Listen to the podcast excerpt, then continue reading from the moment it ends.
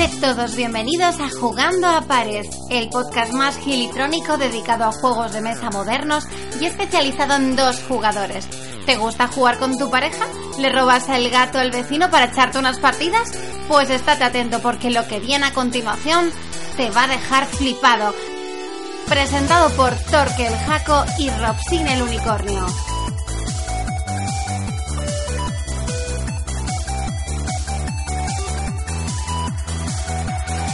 Bienvenidos chicos y chicas al episodio número 2 de Jugando Pared.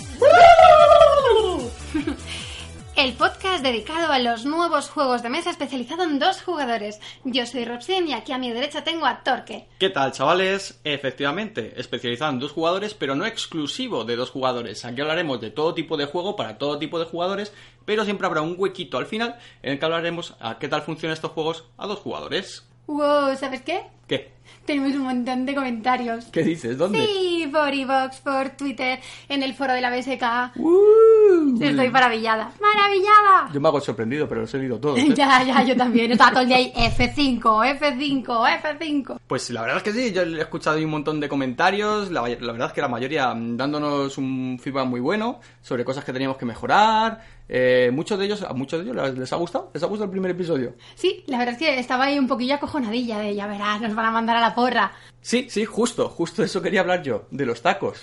Claro que sí, me cago en la p. Los tacos son c***udos, co- Eh, no, es justo lo contrario, no quieren que digamos tacos. Ah, ¿recorcholis? Pues sí, tenéis razón, somos muy taqueros, por lo menos aquí en el podcast, la verdad es que en el día a día no somos tanta, no decimos tantos tacos, pero dado que nos gusta mucho, no es que vayamos a ser aquí en Flanders, pero vamos a apoderarnos un poquito. Bueno, y sobre todo, comentaos de que seguimos buscando feedback, es decir, no que aquí que nadie se corte, os recibiremos siempre con los brazos abiertos, la chaqueta abierta, con todo abierto. Por favor, comentad. Y, por supuesto, Torque os va a recordar cómo se puede hacer. Dinos las direcciones. Muy bien, pues eh, podéis hacerlo a través de los comentarios de ebooks. Ebooks, porque siempre digo ebooks. No lo es, sé. es ebooks. Con los comentarios de ebooks y iTunes, a través de nuestra cuenta de Twitter, jugando a pares, la que estamos bastante pendientes todo el tiempo. Tenemos una dirección de correo electrónico llamada jugandoapares.gmail.com y también tenemos un hilo abierto en la BSK, donde podéis desbarrar a gusto. Exacto, y si queréis abrir un hilo que también se llame como nuestro podcast, para hablar de nuestro podcast, pues a mí me parece co... ¡Uy, qué bien! Llega el larguero. Macanudo, me parece macanudo.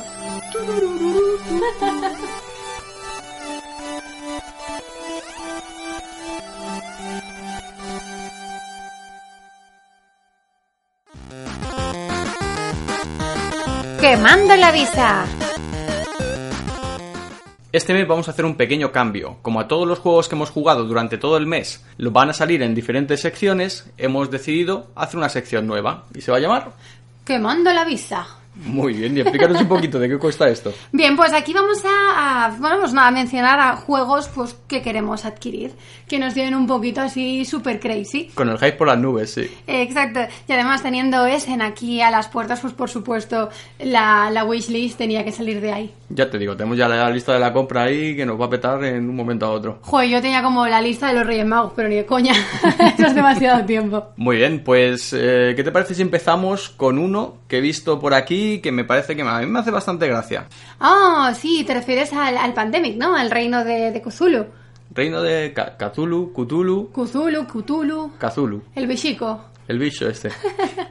Pues sí, Pandemic, Reino de, de Cthulhu, no llega a ser más que una reimplementación de- del Pandemic, pero bueno, como le mete bichos y tiene una pinta así bastante interesante, el Sí. diseño gráfico está chulo, tal, la verdad es que nos ha llamado la atención. Y sobre todo el tablero es más pequeñito que el Pandemic. Es. Eso también se agradece un montón. Sí, sí, sí. La verdad es que a nosotros, a mí- bueno, a mí el Pandemic sí me gusta, a Robs no le gusta mucho, la verdad, el, el normal, El normal no, pero el, el que salió después, la verdad es que ese sí que me hizo muchísima gracia. el Legacy. El, El Legacy, es el que lo petó. sí. Nosotros nos jugamos toda la campaña del Legacy y no- nos encantó. La verdad es que ese juego lo tenemos ahí muy alto. Sí, era el primer juego que Torque podía romper en su vida y es verdad que no se lo creía. y mira que yo soy de los de infundarlo toda carta por carta por carta y Sí, yo- juego que, una todavía, liberación. sí, juego que todavía no se ha probado, no tenemos ni idea de si nos va a gustar, por supuesto, antes de, de ponerlo encima de la mesa ya está perfectamente enfundado. Por supuesto, eso es lo primero que hay que hacer. En cuanto sacas el juego de la caja es enfundarlo.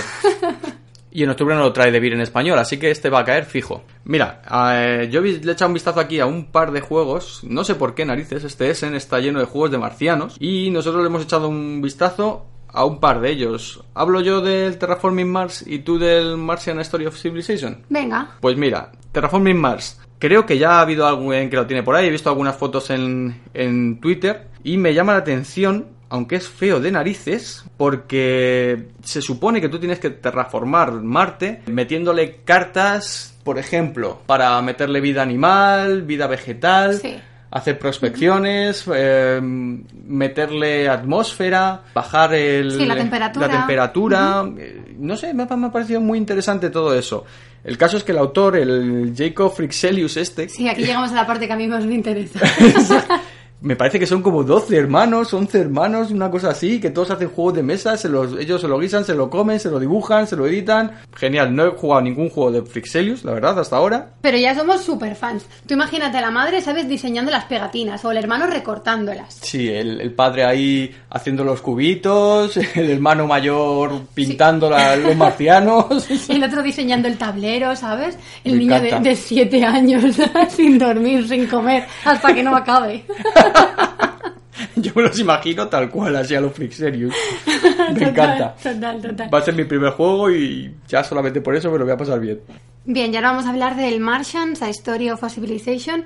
Y por supuesto no, no pienso decir el nombre de los diseñadores porque eso, eso no se puede pronunciar de ninguna de la manera. Está... Sí, Williki. Yo me quedo con, con, con Williki, los payasos de la tele. Bien, pues Martians, A Story of Civilization. Bien, pues algo que nos ha llamado muchísima atención es que es un juego que puede ser tanto cooperativo como competitivo. Habrá que ver luego si tiene su gracia o no, claro. Sí, y también si jugando a dos, el modo competitivo es graciosino. Pero bueno, la verdad es que es un juego que va sobre la primera expedición de Marte y es un poquillo así de, de supervivencia, además también de, de colonizar, no sé, la verdad es que parece interesante. Yo lo veo más Eurogame al uso que el otro, que era un poquito así más extraño. Este lo veo ahí de conseguir tus recursos, de construir edificios, Sí, tal, de me desarrollar parece tecnologías, la verdad es que sí. Algo que me, no sé, la verdad es que parece un buen juego. Yo lo dejaría que puntadito, ya te digo, este llegante de Navidades, si sale, de cabeza. Pues el siguiente al que le hemos echado el ojo es, por supuesto, al nuevo de V. Rosenberg, A Feast for Odin, que en español sale con el nombre de El Banquete Odín, que mira que podrían haber echado ahí de la rima y decir el festín de Odín. Ya, pero no. Pues no ha podido ser. Pues, ¿qué sabemos sobre este juego? Pues que es un V, pero un V de, de pura cepa. 50 millones de componentes, 50 millones de troqueles, puestos ahí todos uno encima de otro. Es que a este tío de verdad que le flipa. ¿Cómo se nota que después no tiene que hacer el setup? Sí, Él se inventa el juego y ya jugará a otro, No ¿sabes? está jorobado, como él no lo recoge. y después para guardarlo. Pues tiene buena pinta, la verdad. Tiene un rollito también Tetris de estos de los últimos que ha estado haciendo, tipo Patchwork. Y yo le veo que está muy bien, tiene buena pinta. Sí, la verdad es que este hombre no, no suele hacer malos juegos, así que yo creo que es una apuesta segura. Y para uno en el que no mete vacas, Pues a mí las vacas me flipan. Hay los componentes y a mí las vacas. como las caricas. ¡Oh, canicas! Bueno, y esto yo ni lo pensaba comentar, pero como Torque ha dicho canicas, pues os digo que va a salir una expansión de- del Potion Explosion. Es, es una chorrada porque es simplemente una canica universal. Te sirve como cualquier color. Qué tontería, ¿no? Sí, sí, sí, yo misma te lo estoy diciendo que eso es una sandez, pero yo qué sé. Tú has dicho canica, pues ¡uh! aquí tienes mi respuesta. Vale. Bueno, y continuando con juegos de verdad, Great Western Trail, que este es del diseñador del Mombasa. ¿Qué pasa? Mm, nada, nada, a ver qué tal, a ver qué tal. ¿Qué pasa con el Mombasa? Es que, es que, es que no le pillo el, el rollito, tío. Es, es uno de esos juegos que dices, ¿es un buen juego? Sí, ¿te gusta? ¿Pero por qué? Pero si estuvimos jugando el otro Que día... sí, que sí, que yo lo intento con, todo, con muchísimo ahínco, pero que hay algo ahí que este hombre y yo no, no podíamos irnos por ahí de caña, ¿sabes? ¿Qué, qué, qué cañas? Que yo tomo té. Tomando, no, no podríamos tomarnos unos tés juntos. Yo creo que no tendríamos de qué hablar. Bueno, entre otras cosas porque creo que es alemán, pero... Y tu- tu nivel de alemán no- El idioma es indiferente. Es indiferente. Sí, el, el idioma del amor. Alerta de spoiler. Después de una última partida, el juego fue finalmente vendido en el hilo de la BSK. Pues a mí me parece muy interesante este juego. Tiene una pintaza brutal. Un mapeado ahí muy Mombasa, con un montón de cosas, de fichas. Sí, eso se traduce. Muy Mombasa quiere decir muy feo. Mm, No, a mí me gusta. A mí me ha empezado a gustar ya. Tiene cartas, tiene componentes, tiene vacas. Mira, tiene vacas. Estoy Bueno. tiene cartas con vacas. Bueno, bueno. Hombre, estamos entre vaqueros, tiene que haber vacas. Sí. Ahí te has ganado, ¿eh? sí. Tienes razón. Ya está. Ya está, ya está. Ya estoy dentro. Muy bien. Siguiente juego. Bueno, espera, hablar un poquito de este juego, ¿no? sí, pues sí, nada, por es- favor, habla, habla del Great Western Trail. Pues es un euro, mm, imagino que será durete, tiene un peso de 3 sobre 5 en la BSK, de 2 a 4 jugadores, 75 a 150 minutos, espero que a dos jugadores no sean 150 minutos, porque tela, y, y otro juego que está ahí en mi radar, y si no puedo jugar yo solo, abrazado a las rodillas en, en el suelo, llorando. Bueno, mientras no sea en casa. Venga, cuéntate el siguiente. A mí me ha llamado mucho la atención Ave Roma, los que van a jugar te saludan. Bien, es un juego que no tenemos mucha, mucha idea de lo que va, pero bueno, hemos estado leyendo que tú envías a unos trabajadores y según las decisiones que hayas ido tomando, recoges otros completamente diferentes. Además es un juego que tiene un peso de 3,63, bueno, una duración así media de 45, dos orillas, 45 minutos, dos horas. Mm, Tiene un tablero que parece bastante interesante, no sé, parece algo fuera de lo común. Sí, es una especie de euro, ¿verdad? Ambientado en la antigua Roma. Tiene forma circular, lo cual ya de por sí llama bastante la atención. Cartas, no sé, tiene una pinta muy chula, sí. Sí, este también va al saco. Y entre la presencia española que lleva este año Juegos a Essen, nosotros nos hemos quedado con Raymaster. Raymaster de los chicos de Llama Dice, compuesto por Isra, Sei y por supuesto la Llama Bernarda. Me encanta el detalle de que siempre vayan acompañados de su llama. Acaba de terminar su Kickstarter que nosotros estuvimos siguiendo con bastante detenimiento y los chicos al parecer lo van a presentar allí en Essen, aunque el juego no nos llegará hasta Navidades. Sí, es ideal, es un juego de uno a dos jugadores y aunque es pequeñito, la verdad es que parece bastante más complejo de lo que parece.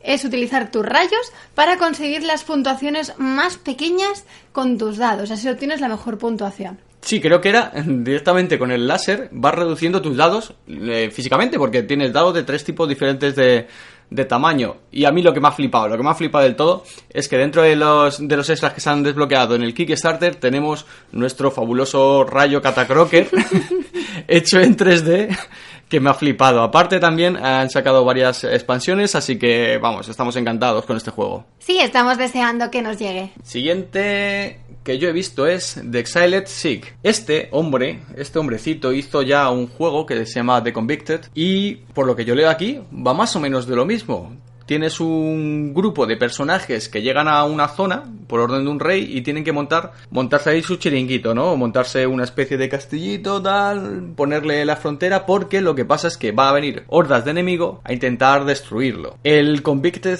eh, anterior tiene una pintaza brutal, pero al parecer el reglamento no había Dios que se enterase de nada ahí. Sí, este es el que ponía juego máximo 900 minutos, ¿no? sí, es Sí, sí, venga. Creo que eso lo han ido arreglando, vale. lo que pasaba es que tenías una especie de, mm, digamos, campaña y claro, tú podías tirarte ahí jugando ni se sabe el tiempo. Tenía una especie de, de- de modo de guardado para que tú pudieras guardarlo y seguir otro día, claro, porque si no los 900 minutos de- del tirón... Sí, está creo que- claro, en el disco du- duro que tienes en la cabeza te dejas toda la partidita ahí guardada y cuando juegas dos semanas después te acuerdas perfectamente de todo. Hombre, pero te, pudiendo guardar las cosillas y tal en su sitio, mira, no sé muy bien cómo funcionaba. El caso es que parece que lo ha arreglado o que ha hecho una reimplementación o algo así. Y tiene una pinta muy buena. Los dibujos son brutales, también tiene figuritas. No sé, yo le voy a echar un vistazo porque, porque tiene buena pinta. Sí, además parece que con lo, lo que es el juego, bueno, es un juego medio y he visto, he visto que es un juego cooperativo. Ahora no recuerdo si era cooperativo, ¿Era también cooperativo? era, competi- ¿era No. competitivo y cooperativo o No, solo, no, co- solo so- cooperativo. Ah, perfecto, solamente cooperativo. Así no tienes que ponerte a llorar luego cuando te gane. Muy bien, majo. Venga, toma un azucarillo. Y después de Exiled Siege hemos dejado lo mejor para el final. Hablemos de nuestro maestro Fel. Oh, señor Fel, te alabamos, Fel, bendícenos con tus ensaladas de puntos. No, esta ¿Eh? vez no. El oráculo de Delphi es una carrera. ¿Qué me dice? Sí, no tiene nada que ver con las ensaladitas de puntos. Resulta que a, a Zeus le ha picado el gusanillo de la generosidad y decide invitar a un humano al Olimpo.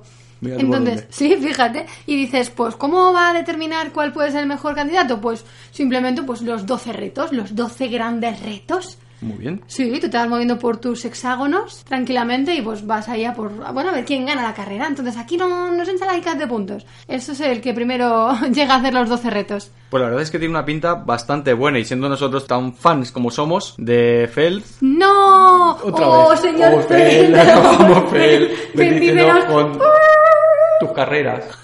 Perfecto. Muy bien. Siendo como somos tan fans, la verdad es que este juego nos tiene el que más, el que más hipeado de todos. Sí, es- eh, tiene muy, muy buena pinta. No sé, nos resulta bastante curioso. Además un peso bastante grande, ¿eh? Sí, 3,67 eso- pone aquí en la BGG. Eso no, no me lo esperaba, porque lo lees de esa manera, en plan, los 12 retos de Zeus. Y dices, bueno, pues será, yo qué sé. Pero luego lees peso 367 y dices, mmm, interesante. ¿Te lo has pasado bien? Porque yo me lo voy a pasar mejor jugando a la bolsa. A la bolsa total. Y tenemos otro más. Otro Ah, más de verdad, nuestro maestro. Vamos a decir maestro para no tener que cantarlo cada vez. Sí. Que se llama eh, Jorvik o Jorvik o algo así parecido. Jorvik. Jorvik, que va de vikingos, por supuesto. Porque también, aparte de marcianos, hay vikingos a trochimoche aquí. Sí, a día de hoy eso es lo que tú te vas por las calles y es lo que se ve. Tanto lleno de vikingos. Sí, y de marcianos. Marcianos y vikingos. Hmm. Pues el Jorvik este al parecer es una reimplementación de otro juego que tenía, que ahora mismo no me acuerdo de cómo se llamaba, Plastren Glunzlen, es 10 Pitchers Dust, ya sabes tú que a mí el alemán es que me flipa mucho. Y se te da súper bien. Sí, 10 Pitchers Slash Slash, que incluye el juego anterior y también una expansión, eh, digamos que ha, ha hecho algunas cosillas nuevas en el juego y te incluye las dos cosas. Y bueno, Qué majo, ¿eh? pues sí, tiene Para que luego le critiquen, fíjate. es generoso. La ha hecho unos dibujillos ahí un poco más interesantes. El anterior, al parecer, iba de bomberos. Y era que a nadie le importaba Bomberos, nada. ¿Bomberos sexys o...? Sí, era de hacerte calendarios ver, de bomberos en y pelotas. con gatitos. Es, exacto, era justo tío. sobre eso de lo Qué que buena temática. Y ahora pues va de, de vikingos en pelotas. Joder. Una pues- mejora total. Sí, pero con gatos.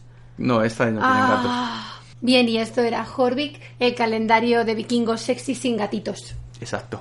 Y ya está aquí también la sección, ¿no? Pues yo no tengo nada más que decir. Sí, venga, me guardo la visa Ahora. y ya nos podemos ir. Este juego lo peta.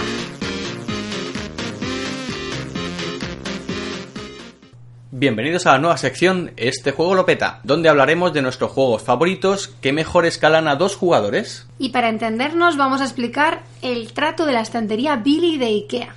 Sí, nosotros tenemos un trato en casa que dice lo siguiente: si el juego que vas a traer nuevo no cabe en la estantería que tenemos en el salón, se va fuera. O tienes que vender juegos antes de que entre uno nuevo. Efectivamente, ¿qué conseguimos con eso? Que tenemos una jugoteca reducida, pero bastante selecta. No, no coleccionamos juegos. Es decir, el juego que empieza a acumular polvo directamente se va al hilo de venta de la BSK. Efectivamente. Y este es uno de nuestros juegazos favoritos. Y no es otro que Fields of Arle. ¿Me hace la ficha? Claro que sí. Pues mira, tenemos aquí a nuestro gran V Rosenberg, es un juego que sacó en 2014 y V lo que hizo fue pues nada, mejorar porque antes se llevaba muy bien con Clemens Franz, ya sabéis que es el, el- los dibu- eh, bueno, el artista gráfico de sí, sí, sí, de Agrícola. Y en cambio para este juego pues llamó a Denis Lohausen. Sí, la verdad es que a mí el del agrícola me da un poquito de urticaria. Ya. Es siempre igual, siempre las mismas caretos esos que lleva. Y este hombre lo hace un poquito mejor, es bastante más Tiene más interesante que el otro. ¿sabes? Sí, por favor, un poco más. Es que el otro parece que perdió el espíritu al nacer. No, te lo prometo, ¿eh? Ves los dibujos y, joder.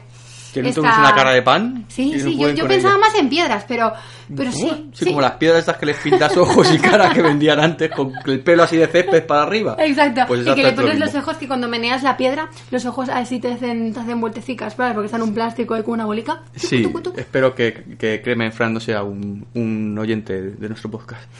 Ya, yo también lo deseo. Eh, te queremos, eh, te queremos, Eh. Clemen, a tope contigo.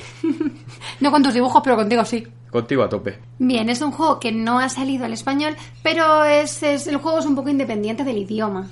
Bueno, entre comillas. A ver, sí que es cierto que para jugarlo no hace falta en ningún idioma, pero sí que es verdad que lo, tú vas a poner diferentes trabajadores en diferentes acciones y esas acciones tienen un nombre de lo que tú estás haciendo. Entonces no es lo mismo estar poniendo tu trabajador en el horno o estar poniéndolo en el telar que en el Stupenskloskers, que ni idea de lo que es. Yo creo que parte del rollito temático está ahí. Y por eso yo en la, BGG en la BSK subí unas pegatinas hechas con todos los nombres traducidos, para el que los quiera. ¿Y de qué trata ese juego? Vale, pues veamos, este juego está situado, los turnos están situados en cuatro años y medio, alternando verano e invierno, en una ciudad al este de Frisia, en Alemania, para crear nuestra pequeña industria agrícola, ganadera y después expandirlas y hacernos pues con dinerito vendiendo los materiales elaborados. Sí, efectivamente. Creo además que, según ponen las propias instrucciones, eh, trata sobre la propia vida de, de V. Rosenberg, de cuando era pequeño él. De hecho, en las pegatinas dibujado está el propio V y su familia. Y su familia, eso Sí. fue un detalle, me pareció encantador. Bastante chulo, sí. Hmm. Bueno, los componentes de este juego son una pasada. Son un montón, eso es cierto. Hace falta, es completamente imprescindible utilizar una caja tornillera para tener todo eso metido en algún lado, porque es que si no nos volvemos locos. Imagínate, bolsa por bolsa, abriéndola cada vez que queremos ponernos a, a jugar. Un locurón. De verdad, cuando decimos que es absolutamente necesario, no estamos bromeando. No es es decir, nosotros tenemos una caja tornillera que tiene por ambos lados Sí. y está reventada. A veces tenemos que incluso ingeniarnos en, ay, ¿cómo poníamos esto para poder cerrarlo? Efectivamente, ahí te va, así que te bajas al chino, te compras una caja tornillera grande, grandota y te vas a ahorrar la mitad, o por lo menos 20 minutos de, de setup solo con esa tontería. Y la verdad es que eso también va a incentivar que quieras jugar más, porque es que si Sí. no, eh, te echaría muchísimo para atrás. Sí, entonces los componentes son muy chulos, tienen un montón de cartón, Tiene cartón una calidad durete, tremenda. tiene muchísima madera y tiene una cosa muy, muy graciosa Sí. que es que, fíjate hasta qué punto lo han puesto, han intentado darle un toque temático, que las vacas tienen unas pegatinas con manchitas para que se las puedas poner, porque en esa regi- región que es donde vivió el, el Rosenberg, eran así, con manchas, ma- vacas con manchas, y se le quería poner eso para que tú se las pudieras poner. Sí, es, la verdad que no era, eso sí que no era No era necesario. necesario, ¿no? Y el hombre dijo, yo quiero tantísimo a mi público y a mis vacas que les voy a poner pegatinas. Claro, eso también repercute en el precio final. Es un juego bastante caro. Vale como unos 60 y pico euros. Y Sí. esa es una de las cosas por las que queríamos hablar de él en esta sección. Y es que, por el precio que tiene, al ser solamente para dos jugadores, eh, la gente no acaba de lanzarse Es a muy él. reticente, sí, la verdad es que yo lo entiendo. Es, Es decir, comprensible. un juego que está limitado solo a dos jugadores no tienes ni idea de si va a merecer la pena, porque la mayoría de gente ya en casa tiene el agrícola o el Lora el Labora, el Caverna, entonces todos son de una temática tan parecida que por qué tendrías que jugártela comprando un juego que es solo para dos y a ese precio.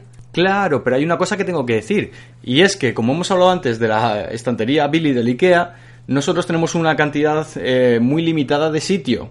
Entonces, aunque nos flipa eh, el agrícola y nos encanta el caverna, también nos gusta mucho el, el hora y labora, este ha sido de todos con el que nos hemos quedado al final. Y es porque, aparte de lo divertido, de lo temático y de lo gracioso que es, puedes estar jugando un poco a tu rollo sin tener que estar agobiado, sin tener que estar pensando en dar de comer a la familia, sin tener que estar que si los enanos por aquí y para allá. Este juego, para mí, es el mejor de todos los que tiene este hombre hasta ahora. Sí, yo debo reconocer que aquí estoy de acuerdo contigo al 100%.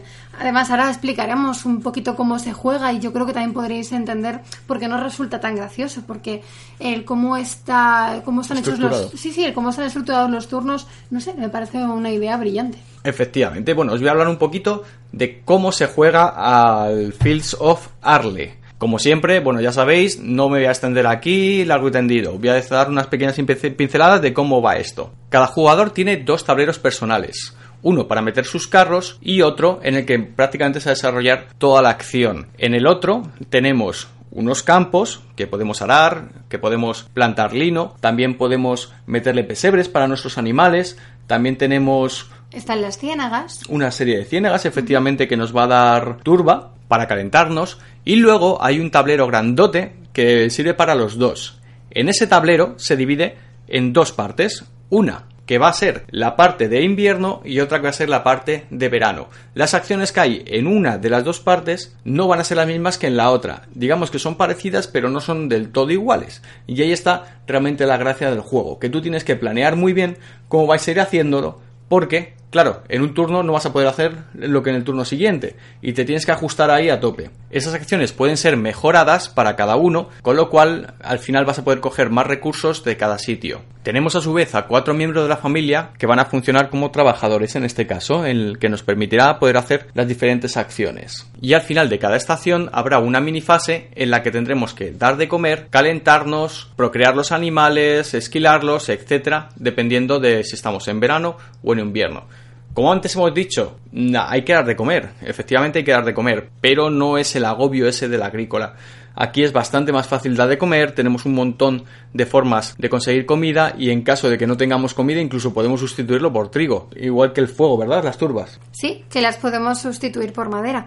La verdad es que una de las cosas que me gusta de este juego es justo eso, es decir, no es tan agobiante porque hay diferentes partes del tablero que lo que te hacen es imitar otro puesto pues que ya estaría ocupado por tu oponente con lo cual tampoco tienes que frustrarte por no poder hacer algo, porque siempre vas a tener la opción. Sí que es cierto que a lo mejor no es la manera más óptima, pero siempre podrás tener tu, tu partida controlada. Algo importante que no hemos mencionado todavía es que sí o sí necesitáis disponer de carros. Debéis pensar que eh, muchos los materiales elaborados tú los consigues enviándolos. Es decir, yo consigo mi cuero, cuando lo envío se convierte en unas botas. El cuero me puede dar medio punto, si envío las botas son dos puntos y medio. Mm, también están las villas.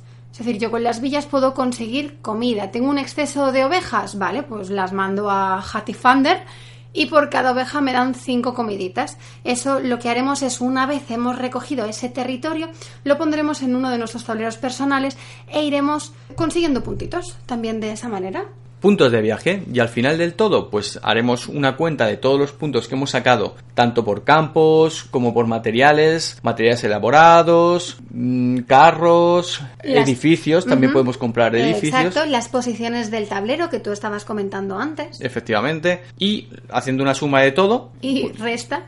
Y resta, porque hay algunas, resta. hay algunas cosas que nos restan. Veremos a ver quién ha ganado. Entonces, durante todo el juego es más un hazte tu propia granja, eh, mira a ver cómo te lo montas. Hay muchas, muchísimas formas de llegar a, o de plantearte tu, propia granja. Puedes ir a hacer camisas de lino, pero puedes ir a criar animales, puedes ir a hacerte campos, hay muchísimas formas. A comprar edificios tochos. Efectivamente, tienes muchísimas formas de conseguir sacar adelante tu granja y al final pues contamos los puntos a ver quién lo ha hecho mejor. No es tanto una competición como me lo he pasado muy bien haciendo mi, mi granja, he intervenido porque sí que es, hay cierta interacción en uno y otro, no es un multijugador solitario, tú tienes que ir pensando a ver qué va a poner este, qué, qué, pongo yo, pero al final la sensación es de, pues no sé, eh, una sensación como muy buena, ¿no? Como de... Sí, eso, eso es correcto, es decir, es uno de estos juegos donde aunque pierdas, es que te da absolutamente igual porque lo que importa es la experiencia. Sí, es muy gratificante. Y llegó el momento esperado, el coñazómetro. Y, cuéntanos, ¿qué tal es? ¿Qué tal es? Un infierno, señoras y señores, es un infierno. Menuda cruz. Y dirás, ¿qué pasa? ¿El juego es complicado? No, no es complicado, pero mm, como tiene tantas opciones, tienes que estar ahí. Venga, vamos a leernos las instrucciones. Y es una explicación muy larga. Yo la recuerdo como eso, yo te juro que hace mucho tiempo, porque claro, eso lo compramos justo cuando salió, hace ya dos añitos, pero yo lo recuerdo como un pasaje en mi vida que no quiero, me gustaría no tener que recordar. ¡Qué exageración! de verdad, es un juego para jugones. Es decir, no, aquí lo típico que has conocido a una persona en la parada del bus, pues no. este no, yo de tiro empezaría por aquí. No te lo lleves a casa para jugar a esto porque la verdad es que tiene, tiene su miga. A ver, eh, al final si has jugado a Agrícola pues comparte ciertas mecánicas y tal, pero no es como el Caverna tampoco. El Caverna era prácticamente una agrícola con un poquito más. Este es distinto. La verdad es que hay que sentarse un ratito, tomarse un café y decir, venga, vamos a aguantar los próximos media hora. Sí, media hora. no, no, es más, ¿eh? nos dejéis engañar. media hora ya es bastante. No, no, pues era más. sí, pues ahora nos toca hablar del setup. Bueno, el setup. El setup eh, si tú tienes una cajita tornillera con todos los accesorios, cada uno en su sitio, como ya hemos dicho antes, te vas a ahorrar un montón de tiempo. Porque son, bueno, ya conocéis a V, montonazo de fichas. Qué bonitas que son, ¿eh? Son preciosas. Sobre todo las vacas, montones de vacas, montones de turba, de millones de fichas por todos los lados. Las tienes que colocar todo. Ocupa un mogollón de mesa también, además. Porque es un juego para dos, pero ocupa como si estuvieran comiendo ahí 17 personas en tu casa. Obligatorio. Cajita tornillera, lo hemos dicho como 200 veces, pero es que es completamente necesario. Hacednos caso. Y es temático. ¿Tú crees que es temático el juego? Es temático, es muy temático. Sí, A mí me parece que es muy, muy temático. Es una cosa que me gusta muchísimo de este juego. Es muy muy chulo en ese aspecto. Sí que nos da la sensación esa de estar haciendo una no realmente una granja, sino nuestra propia empresa, ganadera, textil, etcétera. Algo que me parece súper gracioso es lo que comentábamos antes de los carros, de poder marcharme yo a mí, a- yo qué sé, a, a Essen, me voy a Essen y digo, oh Dios mío, que tengo como 8.000 caballos y no tengo para alimentarlos, ¿qué hago? Y mis niños se mueren de hambre y no quiero comer caballo. Pues me llevo los caballos y los cambio por comida. No sé, me parece muy auténtico. Te vas a Essen, te llevas los caballos y te los está lleno de juegos. Y alimento a mi niño con los cubitos de madera. Ahí está. Entonces, a mí la verdad es que ese aspecto, para ser un Eurogame, me parece, me parece muy, muy, muy guapo. Es que es tremendo. Además, la, la idea de que tú vas ahí con, bueno, al desollador, coges la piel, no sé, me parece genial. Sí, eso también es interesante. Por eso decía al principio lo de que yo había maquetado todos los nombrecitos, porque tú vas al desollador, tienes tus, tus animales, pero también tienes para coger lana, para hacer jerseys, todo lo que tú tienes, claro, tú en tu propia eh, granja o en tu terreno no puedes transformarlo en, en materiales elaborados, por eso lo llevas fuera en tus carros para traértelo hechos botas. La, el, piel, la- el cuero te lo traes hecho botas, las camisas hechas, los lino hechos camisas, etcétera. Además, así que hay un, un buen componente ahí. Sí, y sí que es verdad que si no lo tienes traducido a lo mejor pierdes un poquito de la experiencia de juego. Hmm. A no ser que seas súper pro con el alemán, que si lo eres, ole tú. Ole tú, nosotros no lo somos, Se nos dan bien muchas cosas, pero pero lo que es el alemán no es una de ellas. no. Bueno, y es duro, es ligero. Hombre, no voy a decir que es ligero porque no, no lo es ni por asomo, ¿eh? no. De hecho, yo al principio siempre es muy bien, Rob, piensa. Piensa fuerte, ¿qué quieres hacer? Y ahí me empiezo a plantear un poco la partida. La verdad es que es, es durete. Es Sí, durete en cuanto a, Claro. sí, a lo que tienes que estar pensando y tal, pero también es amable en ese aspecto. No es de quemarte el cerebro ahí, de decir, me cago en la leche, estoy súper agobiado. No, no, no, siempre No. tienes, siempre tienes que hacer, es decir, nunca vas a encontrarte en la situación de, oh no, la he fastidiado ya, ya, oh. No, no, no, no pasa nada. Ay, Tú te pones donde yo quiero, bueno, bueno, no pasa nada, pues me voy para arriba, ¿sabes? En eso no, no es un problema, pero es durete. No nos Es podemos durete. negar que tienes que planificar bien lo que es la Mm. partida, ¿sabes? Aunque siempre tengas un poquito de margen. Sí, sí, sí que es durete, yo también pienso lo mismo. Además es un juego en el que prácticamente no hay azar. El único azar que puedes Los tener... edificios que salen al principio, que no siempre son los mismos. Sí, eso le da rejuga- rejugabilidad, pero tampoco tanto azar. O sea, no, no es tan interesante a la hora de quién va a ganar o quién no. El azar no es relevante. No. Vale, ¿qué te ha parecido a ti? ¡Uh, me encanta! Es un juego que me flipa. A mí me gusta muchísimo también este juego. Son, es un jueguecillo ahí que tenemos siempre apetece jugar. Bueno, no, tengo que decir algo y Uy, empiezo uy. yo hablando. Uy, que te vas de casa. Voy a empezar yo por mi contra, ¿vale? Y es que este juego no me apetece siempre jugar porque me da un poco de pereza Ay. con respecto a tener que montar. ¡Demonios! A mí me pasa lo mismo. es chicos, pero que os juro que la cajita tornillera es maravillosa, ¿eh? Que ahí te Sí. salva el, el culete. Pero es verdad, da un perezón. da perezón montarlo. Nosotros somos vagos, porque somos vagos, vagos de narices, entonces si hay que montar un poco un pifostio ahí interesante, No lo pensamos dos veces, sí. sí. Entonces es decir, bueno, venga, vamos a echar un rato. Son- es un juego que dura como una hora y media. Y que se pasa no rapidísimo, ¿eh? Se Eso sí que es, es verdad que estás jugando y es como, ¡oh! La última ronda, ¿cómo puede ser? Pero si llevamos... Ah, no, no, que llevamos una hora y media. Anda. A mí eso me pasa siempre. Pero es, es un poquito eso. El tener que montarlo mm, da un poquito de pereza al principio. Luego no es tanto. Pero como hay tantas cosas. El tablero es en tan tu cabe- grande, Sí, en tienes- tu cabeza es más, más complicado todo con lo que luego es ponerse a ello y montarlo. Sí, exacto. Yo creo que es, es un poquito eso, ¿eh? porque realmente después te pones a hacerlo y no, no es tan exagerado que lo montas en cinco minutitos, diez minutitos. Con la, con la cajita a lo mejor en 6, 7 minutos está, sí. Bueno, vale, perdón. ok, de acuerdo. Bueno. Si- siete minutos y medio, ¿eh? Yo soy un caballo matemático. Cosas buenas que tiene, tus pros. Mis pros. Me encanta. Vale, eso es un pro como tal. Cosas buenas que me encantan. Que Cosas me- malas. Que me flipa el juego, que me flipa loco, que no, tú no entiendes que es un juego que me gusta un montón.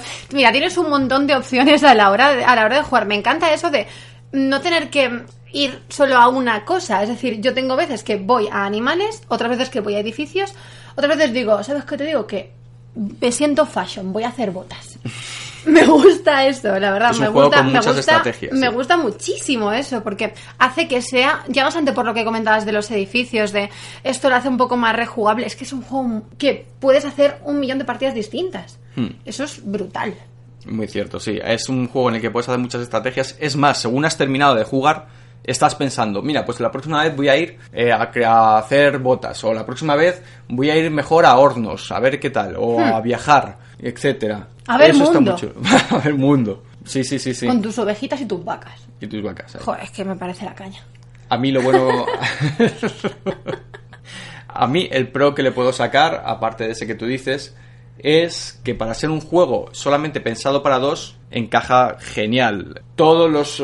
está pensadísimo para que sea para dos, para que vaya genial a dos. No veo a este juego jugándolo a más personas. Creo, de hecho, que van a Y van a sacar... sacar una expansión para... Van a sacar una, una expansión para tres personas. Ya, ¿por qué para tres? Qué, No sé. qué- qué raro, ¿no? Tres, tres. Ya, porque para tres, lo suyo sería, no sé, a lo mejor incluso cuatro, pero... Ya, pero tres. Yo lo estuve pensando y dije, pues no sé, lo típico, ¿sabes? Que tú con tu colega que se echa novia y pues... Y a ti te toca el, el tablerito del candelabro, ¿no? Que tienes que sujetar entre... Y yo que sé, a lo mejor aquí nuestro amigo V se vio en la situación en algún momento de su vida y decidió, dice, eh, para ese, esa tercera persona, ¿sabes? No sé, es que Es si que no... si no, no lo entiendo. No, no comprendo este juego jugándolo a más personas. A dos Oye, que a lo mejor después perfecto. funciona divinamente, pero sí que es Sí, verdad que a es dos eso. es tremendo. Pero a tres. ¿Por qué tres? Tío, ¿por qué tres? No sé, no el lo entiendo perro. muy bien. el perro, la, la vaca del vecino. ¿Cuál es tu contra? No tengo ningún contra. Alguna tiene que haber. Que no, que no, la verdad, de verdad, te lo juro. Es decir, lo único es verdad que el, el setting inicial muchas veces es un vamos a jugar al Fields of Farley y es un ah, uff, seguro que quieres jugar a ese. Y es un juego que me gusta muchísimo, pero es que me da perezón. Mm, Pero después a la hora de jugar, una vez te pones, es que es tan divertido. Mm. Me parece muy, muy divertido y nunca tengo, no sé, siempre tengo mil opciones y me gusta. Es que es un juego que me gusta muchísimo. Lo siento, chicos, no me puedo quejar del juego. Lo siento, V. Sé que te he decepcionado. Yo sí que puedo decir algún contra más, que Oye, sería... Vete de casa. bueno, es un poco lo que hablamos al principio, ¿no? El precio. El precio es elevado. A ver, no nos vamos a engañar. A ver, precio es elevado. caro, pero una vez ya lo has pagado, pues.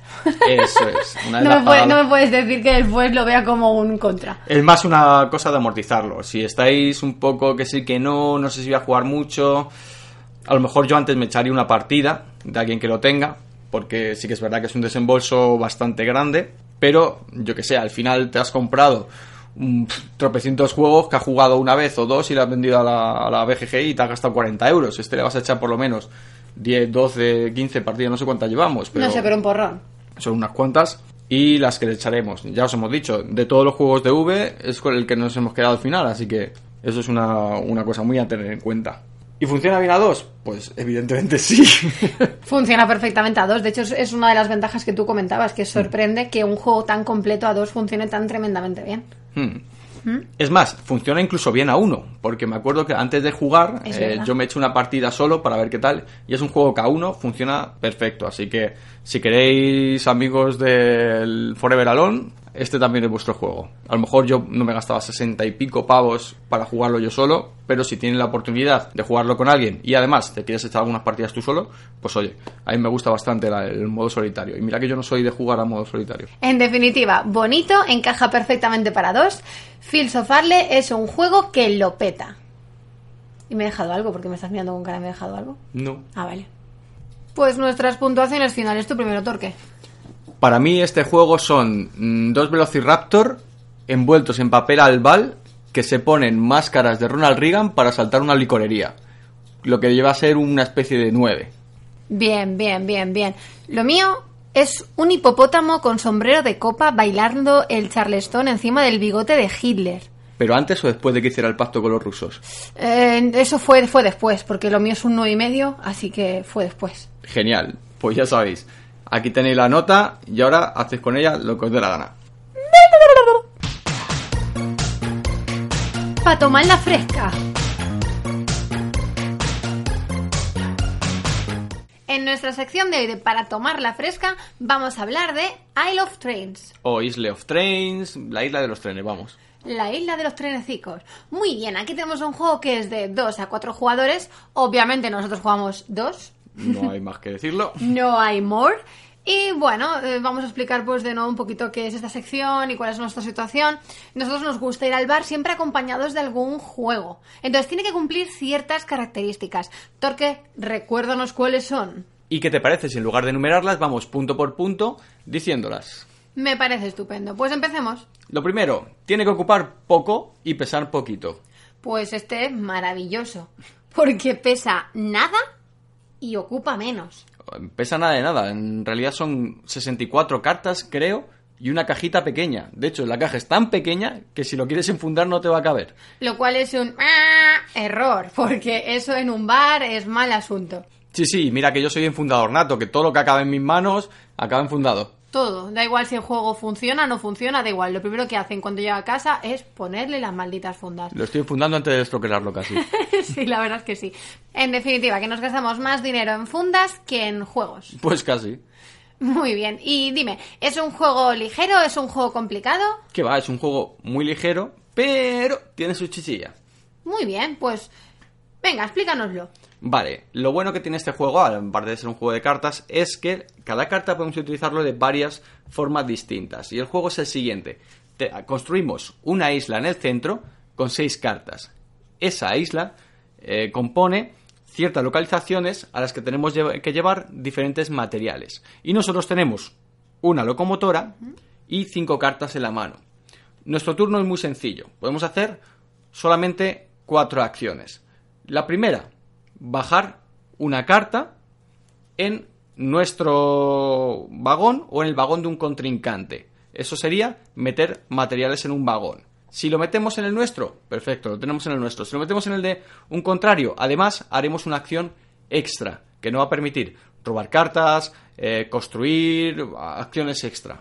Ahí está prácticamente la chicha del juego. Porque si tú lo metes en el tuyo, vale, estás eh, al final consiguiendo materiales para poder llevarlos y, y hacer los, los tickets, pero no vamos a poder eh, conseguir esos materiales y conseguir cartas nuevas si no lo metemos en la de los contrarios. Además, así que ahí vas a tener que tener una dicotomía de ¿qué hago? ¿Me lo quedo yo? ¿Se lo meto a- al otro para que él lo tenga, pero ganar yo cartas?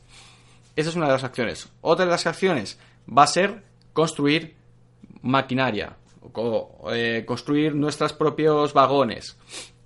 ¿Vale? Hay vagones eh, que llevan diferentes tipos de materiales y también hay un vagón extra que nos da alguna cosa especial.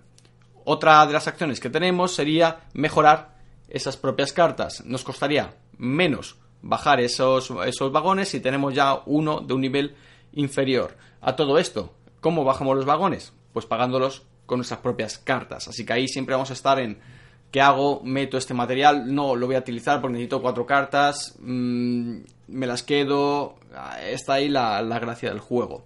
Y lo último que puedes hacer es descargar. Cuando descargamos los materiales, si hemos conseguido em, llegar a los materiales necesarios en esa isla, cogemos la carta, dejamos los materiales y lo descartamos. Ya tendríamos el primero de nuestros tickets. Ese propio ticket, por la parte de atrás, tiene otras condiciones. Y tendremos que hacer esas condiciones necesariamente antes de conseguir un ticket nuevo. A dos jugadores, cuando ya se han conseguido cuatro tickets, se acaba. Y eso es al, al cabo de una media hora, no llega, o por ahí, por ahí anda. más o 20, menos. 30 minutos. Perfecto, muchísimas gracias por la explica- explicación, lo ha hecho maravillosamente. Ole ahí. Entonces, es un juego muy friki que la persona de al lado o el camarero te va a mirar de una forma raruna. No, la verdad es que no. Aquí Son esta vez no tiene ningún tipo de símbolo satánico. No. Son unos dibujos muy simpáticos. Por desgracia. sí, por desgracia no podemos invocar a, a nuestro señor Satán.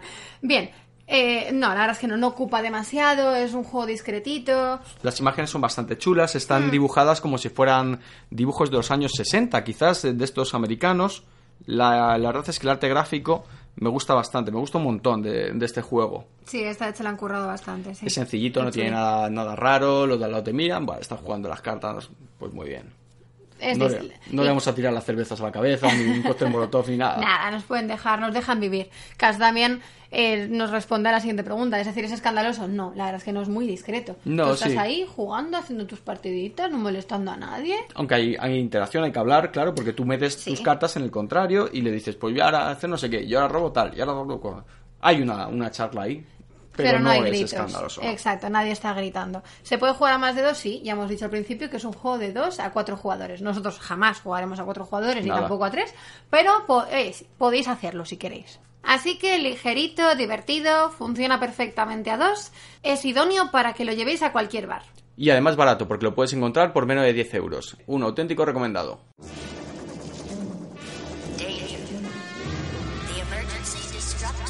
La robótica voz de alarma de la USCSS Nostromo repiquetea a través de cada una de las galerías anunciando la inminente destrucción de la aeronave de carga. Tan solo unos minutos separan a la teniente Ripley de su trágico destino.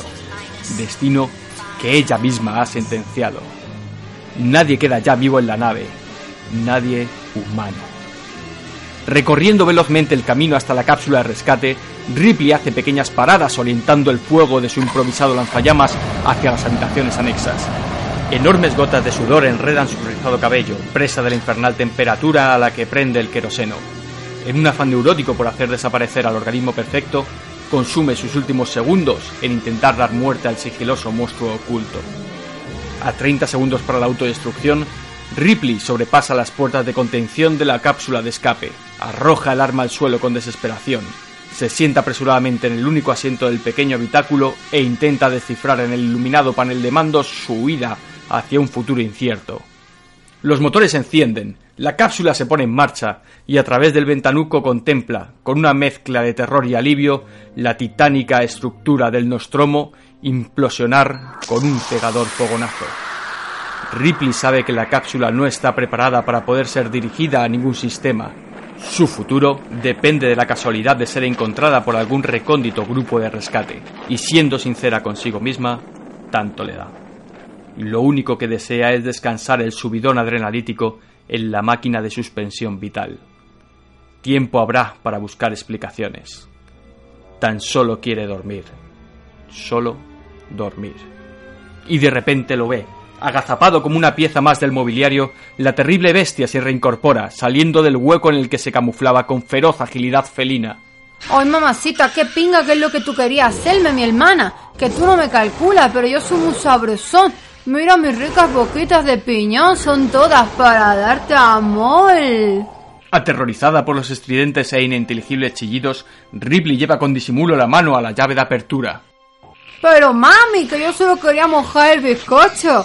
Formaste tremendo escándalo con las explosiones y toda la vaina, pero ya estamos aquí solitos, compay, que eres linda en brotas, tú sabes. De un solo movimiento, la palanca de apertura despresuriza la escotilla y con un tremendo golpe el xenomorfo sale despedido hacia el espacio. En el espacio nadie puede oírte gozar.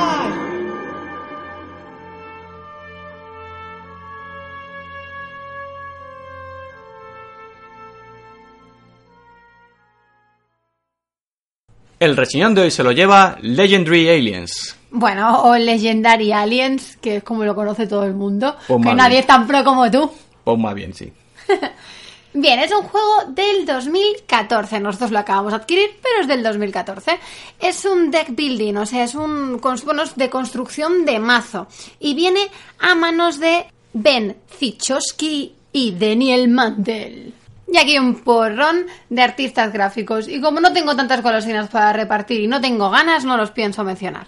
Pues muy bien. Sí, esto lo ha sacado Upper Deck Entertainment y forma parte de un grupo de juegos, todos de Legendary. Eso es. Eh, tenían, tienen uno de Marvel, eh, de Predator, de Predator, Firefly, Golpe a la Pequeña China. Empezaron todos con los de Marvel y creo que han sacado además varias expansiones. Varias, 800 creo. Bueno, a lo mejor son 700 y pico, pero... No hay muchas. Hay unas hay cuantas. sí.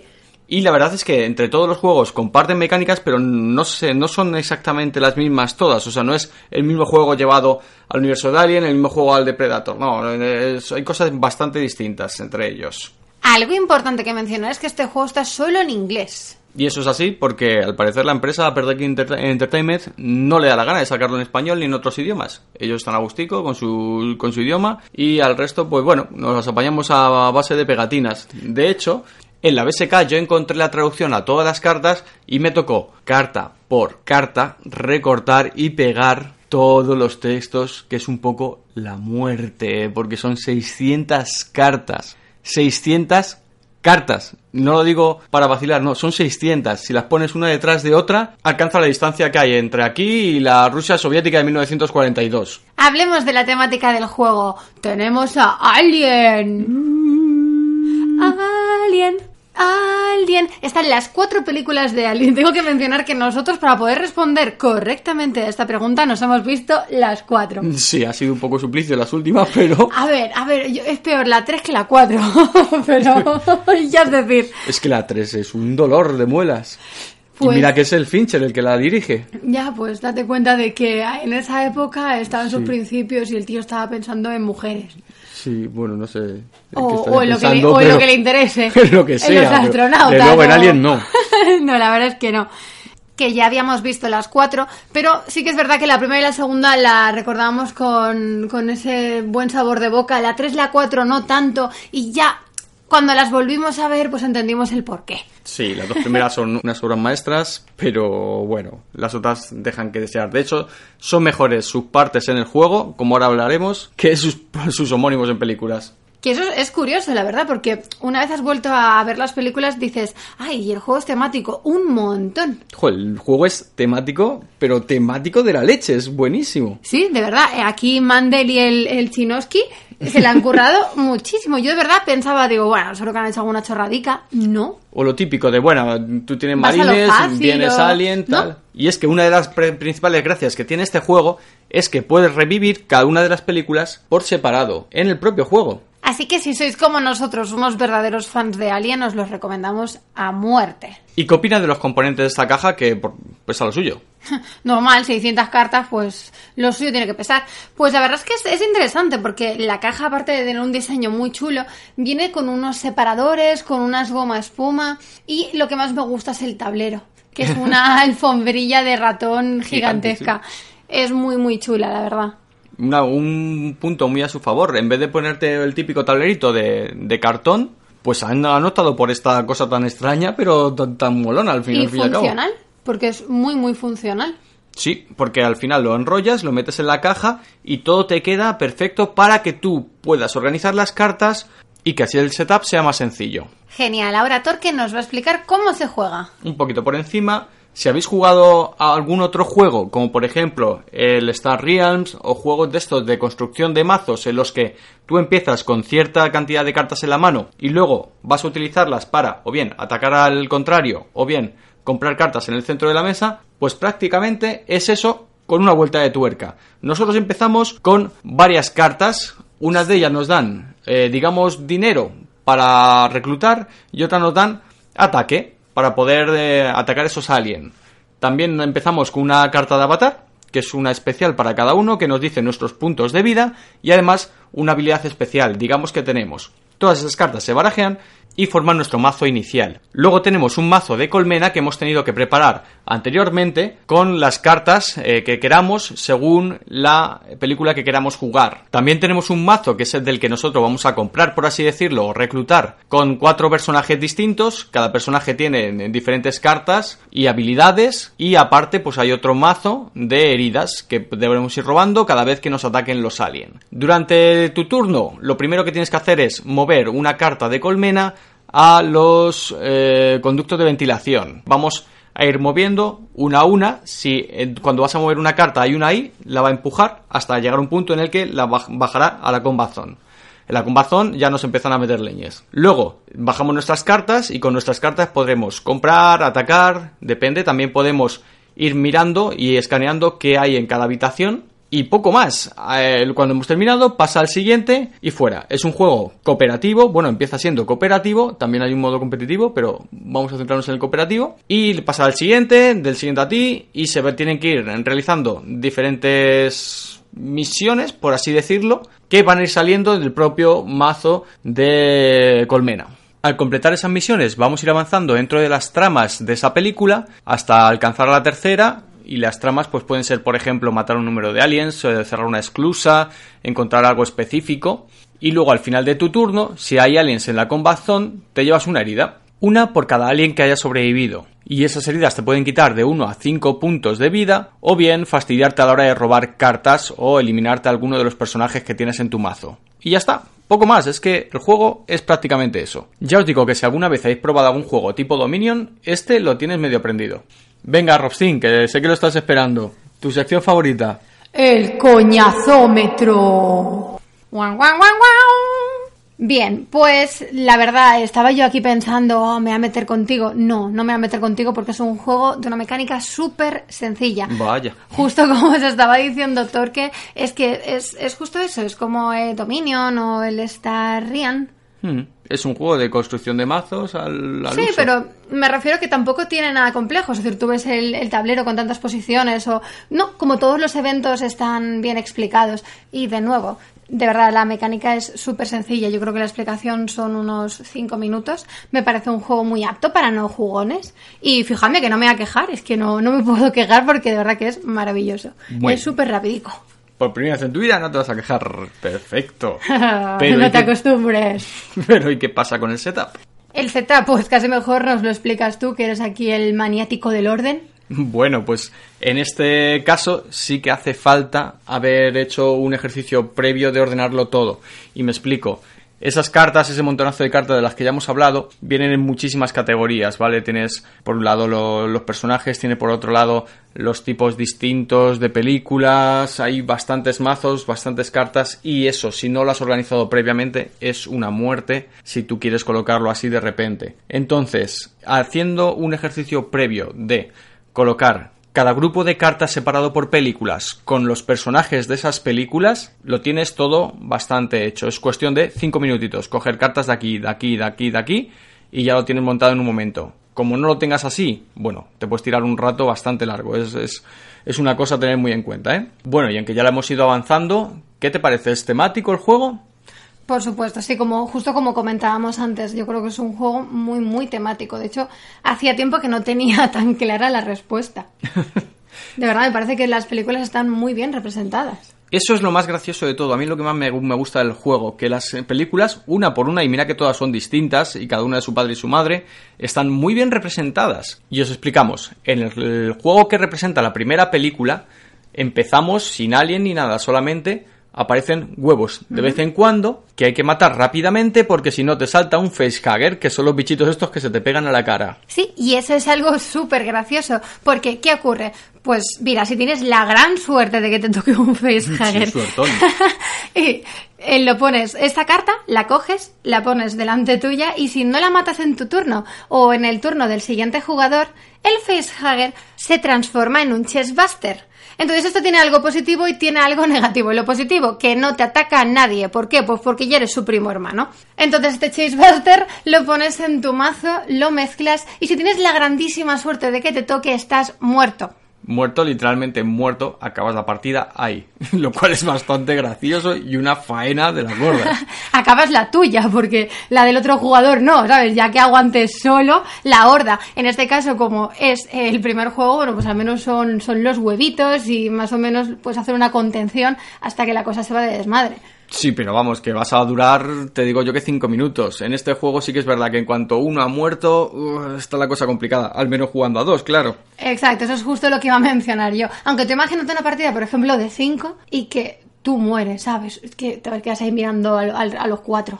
No, porque hay una modalidad para más jugadores en la que cuando uno muere se transforma en alien y tiene su propio mazo de alien. Ahora bien, por lo que yo tengo entendido, en el momento en que hay- un jugador que es un alien, la partida ha acabado prácticamente porque es dificilísimo. Si ya de por sí el juego es complicado y eso es algo bastante a tener en cuenta y que a mí me gusta, es un punto a favor porque el juego es complicado, En el momento en que alguien sea un alien, ya la cosa está perdida. Como otro punto temático, me encanta el, el toquecito de Ash, el, el androide que solamente puedes, bueno, androide cyborg que solo puedes matar si colaboras con otro jugador. Efectivamente, o que al, al alien como tal, nada más que le puedas ganar desde el conducto de ventilación, si le enganchas ahí, como en la primera película, y así en todas las películas que vais viendo.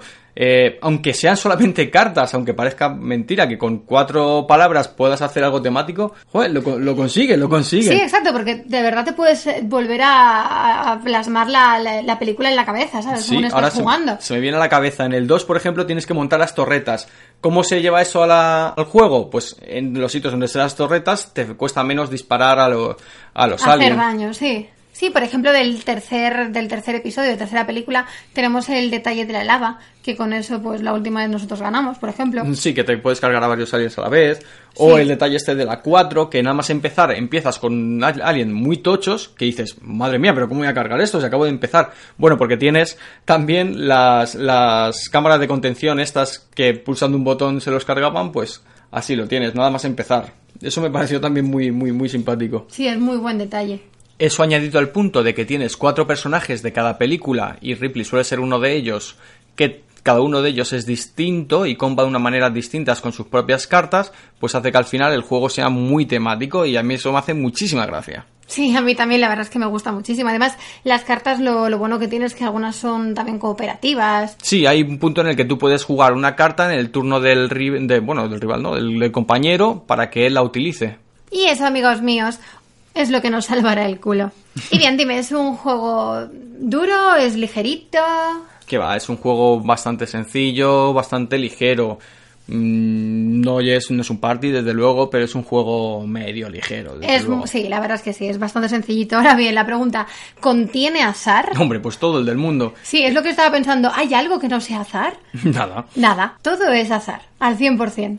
Sí, pero no deja de ser gracioso, la verdad, y divertido el que esto sea así. Nosotros que somos dos jamelgos que odiamos el tema del azar en otros juegos, en este, sin embargo, nos gusta bastante. Sí, la verdad es que es muy divertido. Es decir, tú a lo mejor vas con, vas con tu partida, vas estupendamente bien, dices, oh, fíjate, un alien. Sacas la mano a pasear, ese alien muere y dices, ah, mira qué facilico, qué facilico. Sigues sacando cartas, no te pasa nada. Y de repente recibes una rica hostia de 5 y desde ahí todo va ya cuesta abajo. Te ven aquí ocho aliens, todos con las navajas a quitarte el peluco.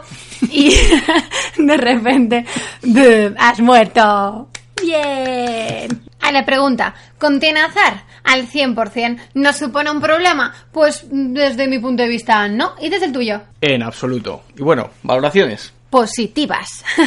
la verdad es que me lo he pasado muy bien jugando. Eh, me sigue sorprendiendo que sea tan temático. De verdad, eso me deja alucinadísima. Veo, veo todas las películas plasmadas en el juego y además es que me lo he pasado genial. Que hemos muerto un par de veces y además de una forma súper absurda cuando teníamos la partida casi. Pues sí, sí, me ha importado mucho. Hombre, en su momento a lo mejor me ha molestado. Pero no, la valoración de verdad es que es muy positiva.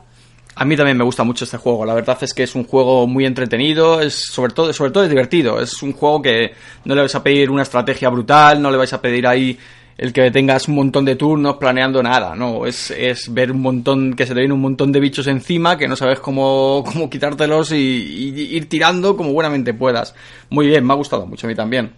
Cosas negativas que tú le veas. Vale, cosas negativas. Mira, justo ahora estaba pensando en algo negativo. A lo mejor el tema de los símbolos. Eh, a mí no me parece tan. Porque en las cartas tenéis unos símbolos que si lo combináis, pues tiene unas. Bueno, pues tiene unas cosillas extras. Eh, para mí, la verdad es que ha sido un poco complejo. Para mí me resulta un poco difícil. Es decir, en pocas ocasiones he podido utilizarlo todo, porque siempre me faltaba alguna carta, porque no he tenido posibilidad de comprarla, o simplemente porque tú tienes tu mazo de juego y que llegue la oportunidad de que justo la estrella dorada la consigas en una misma mano dos veces, es complicadillo. Mm, al menos si tenemos que comentar algo así como medio negativo.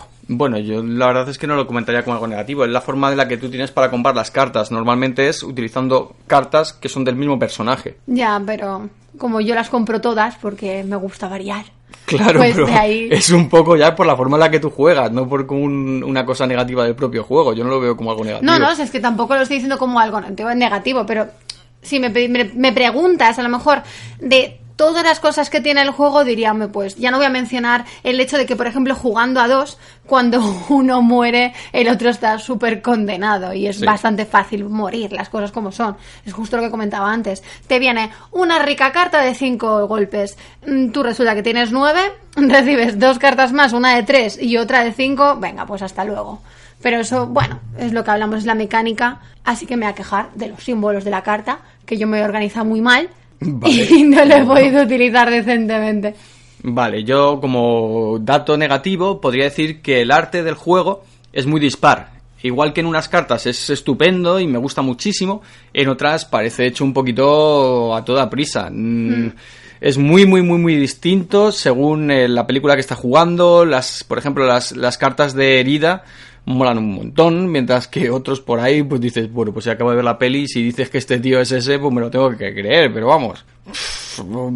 Ahí no, no lo veo, o sea, hay mucha diferencia entre unos dibujos y otros. Pasa un poco como con el Magic, ¿no? Antiguamente, que de un dibujante a otro pues había un mundo, pues aquí es un poquito igual. Ay, mira mi criticón, muy bien. Bueno. Aquí, a ver, a lo mejor a los artistas pues están súper orgullosos, ¿sabes? De lo que han hecho ellos. Bueno. Ahora bien, es cierto que sobre todo yo lo, en, el- en la primera, en la primera partida recuerdo que además había una tira de personajes que era descaradísimo. Que se veía, decías, ay, esto lo han hecho con el pie izquierdo. Pues precisamente los del Alien 1 y los de Alien 2 son bastante buenos. Pues no, yo recuerdo que hay justo un personaje que es bastante chunguillo. Otra cosa negativa de la que podría hablar, no sé qué tal andará en cuanto a rejugabilidad, ¿vale? Hay un montonazo de cartas, es verdad que las puedes combinar entre sí, pero realmente la gracia está en jugarte las películas.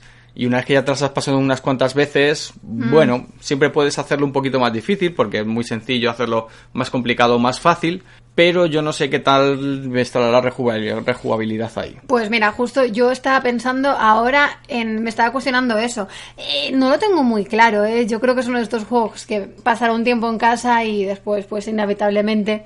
ya, se independizará. Sí, pero aún así, fíjate, en poquito tiempo nos hemos echado seis partidas, seis, siete partidas creo que nos hemos echado, que eso es algo que para decir de otros juegos, joder, yo no sé muchos juegos de los que nos echamos siete partidas una misma semana. Es complicado, nunca tenemos tanto tiempo. Vamos.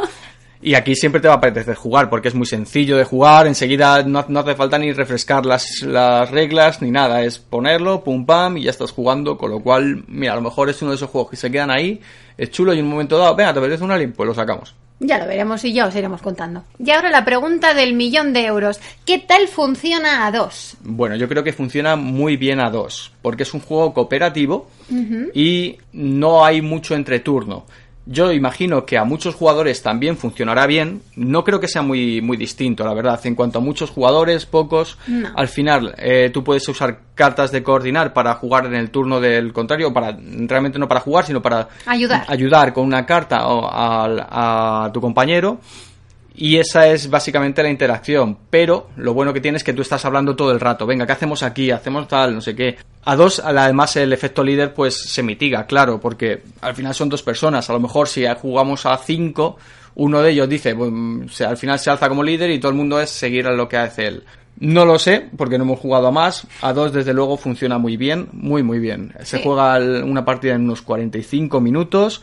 Estamos todo el rato hablando, con lo cual la sensación es muy buena. Hemos estado los dos eh, jugando a la vez y ayudando para que esto salga adelante. No es un yo me lo monto yo mismo, sino que hay una cooperación ahí, te estás riendo, te lo estás pasando muy bien. Sí, eso, justo ahí tienes toda la razón del mundo, porque ya no, ya no es tu, tu turno o el mío. Realmente Claro. siempre tengo la sensación de que yo siempre estoy jugando. Efectivamente, porque siempre es Hmm.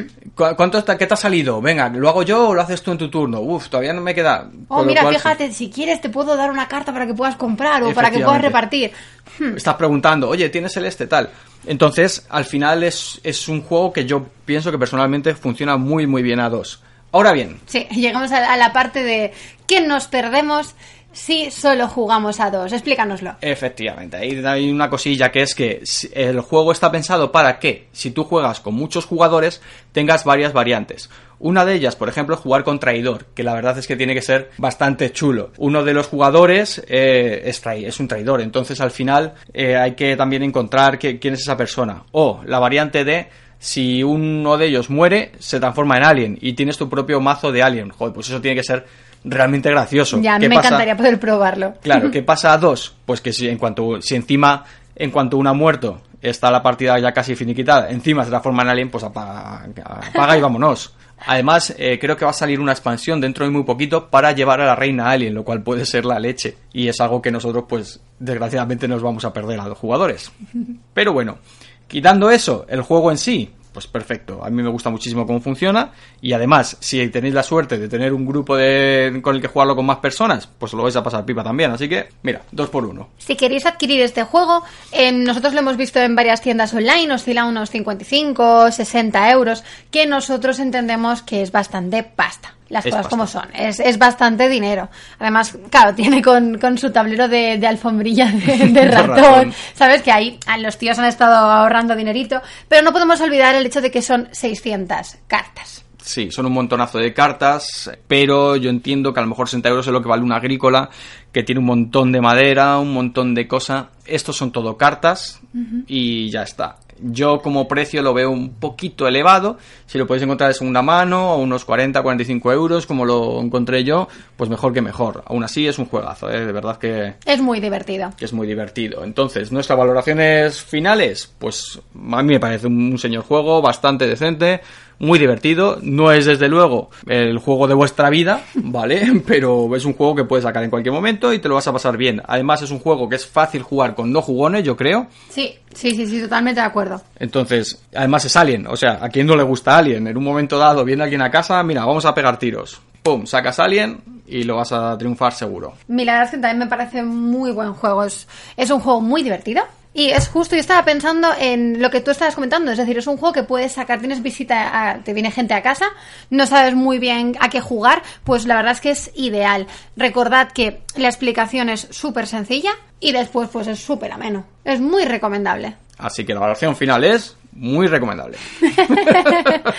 Muy recomendable. Y hasta aquí el programa número 2 de Jugando a Pares. Y bueno, por supuesto os queremos informar de cuáles son nuestras formas de contacto, por si no os lo hemos dicho al principio. ¿eh? Pues, por supuesto, nos podéis encontrar en Evox. Mira, lo he hecho bien por primera vez. Muy bien. En Evox, en iTunes. Tenemos una dirección de correo electrónico llena de telarañas que se llama jugandoapares.gmail.com y también somos bastante activos en Twitter, arroba jugando a pares. Y por supuesto también os podéis mandar mensajitos de amor por la BSK. Sí, todos, todos bienvenido. sí. Lo más Cualquier importante es muestra que- de afecto. Y lo más importante es que nos digáis, que nos habléis, que nos contéis lo que os dé la gana. ¿Que queréis que hablemos de no sé qué juego? Pues nos lo contáis y lo estudiamos. ¿Que nos queréis mandar un bocata de chopper? Pues nos lo comemos. Pues estaremos encantados. De hecho, si a mí si me mandáis un bocadillo chope, os voy a querer toda la vida. Uh, un chope de esto con la cara de Popeye que había antes.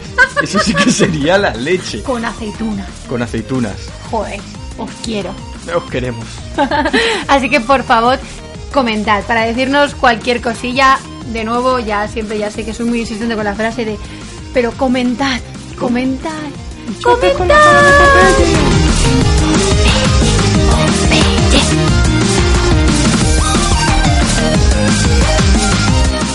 Para el programa de hoy hemos utilizado música de Jitro Pony, de Phantom X, Ultra Sheriff, Unicorn Kid, Goto 80 y Walkie Talkie.